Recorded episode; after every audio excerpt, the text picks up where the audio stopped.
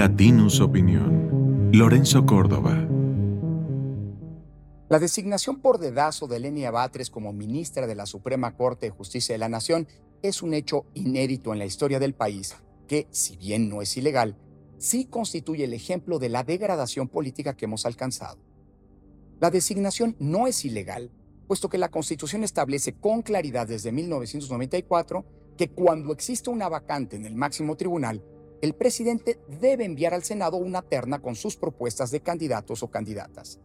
En caso de que ninguna de esas propuestas alcance la votación calificada de dos terceras partes de los integrantes de la Cámara Alta, que es requerida para hacer el nombramiento, las propuestas se entenderán como rechazadas y el presidente debe enviar una nueva terna. Si ninguna de esas nuevas candidaturas obtiene la votación mencionada, entonces se activa la posibilidad para que el presidente de entre estas últimas designe directamente a quien ocupará un lugar en el máximo tribunal del país. El procedimiento descrito, que está establecido en el artículo 96 de la Constitución, es claro y es precisamente lo que ocurrió. Puede cuestionarse la idoneidad del mecanismo. De hecho, la misma Lenia Batres lo cuestionó y con razón hace más de una década cuando era diputada del PRD, partido por cierto al que entonces pertenecía López Obrador, pero es una norma clara y que está establecida en nuestra Carta Magna. Sin embargo, hay que preguntarse cuál es el sentido de esa disposición, que, vistos los abusos que permite, deberíamos, por cierto, replantearnos hacia el futuro. El que de entrada el presidente sea quien propone a los futuros ministros o ministras y el Senado quien los nombra, pretende que los dos poderes que van a estar sujetos al control de la Suprema Corte sean quienes concurren en la designación de sus miembros.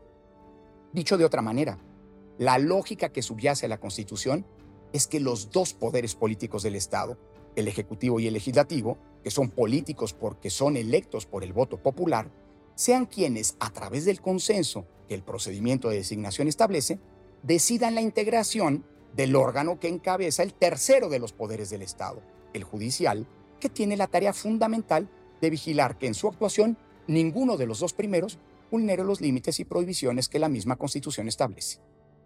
El procedimiento que fue copiado en esencia de la Constitución de los Estados Unidos, es virtuoso porque refleja el esquema de equilibrios entre los órganos encargados de las funciones principales del Estado, que busca que el principio de la división de poderes que le da estructura a los estados constitucionales modernos efectivamente opere.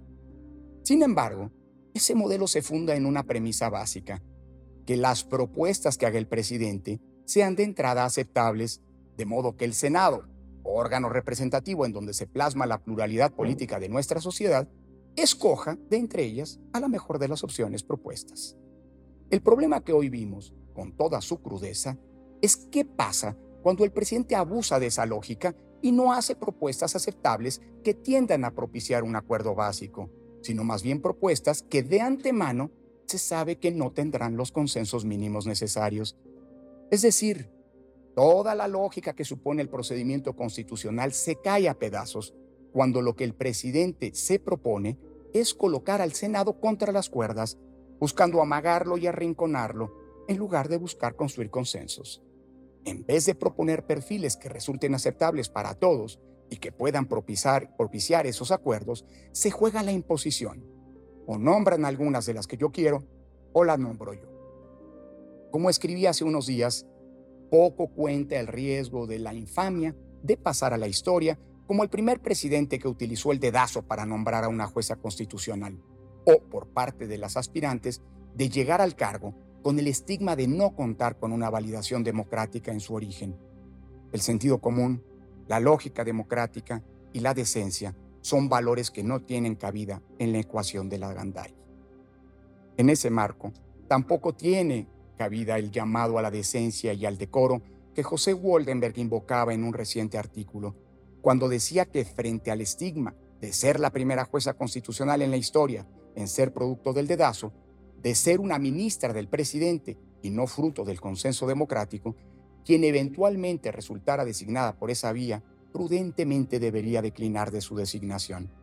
Pero eso es pedirle peras al olmo. Esa decencia democrática no cabe en quien, con su aceptación, desde ya nos advierte, como por cierto lo hizo sin tapujos en su comparecencia ante el Senado, que llega la Suprema Corte a defender no la Constitución, sino la postura política encarnada por el actual gobierno.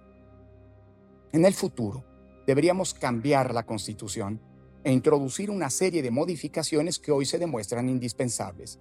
Primero, establecer con claridad que una nueva terna es eso, una terna con propuestas nuevas, distintas, todas ellas a las de la primera, ninguna de las cuales, por cierto, había generado los consensos necesarios, y no como pasó que dos de las propuestas originales se repiten en la segunda y solo se cambia una de ellas. Sé que eso es lo que establecen los criterios judiciales, pero eso es para decirlo y sin ambajes, una tomadura de pelo. Y segundo, establecer que si la segunda terna tampoco genera consensos, tendría que presentarse una tercera y en su caso una cuarta, y así sucesivamente. Sé que la disposición actual pretende generar una especie de válvula de seguridad para evitar que el bloqueo político evite que la Corte se quede incompleta.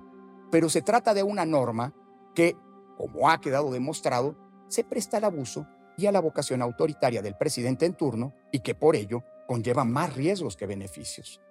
Más vale en ese sentido tener una Suprema Corte de Justicia incompleta por un cierto periodo a tenerla permanentemente capturada políticamente por un poder cuyos actos tiene por misión vigilar y controlar.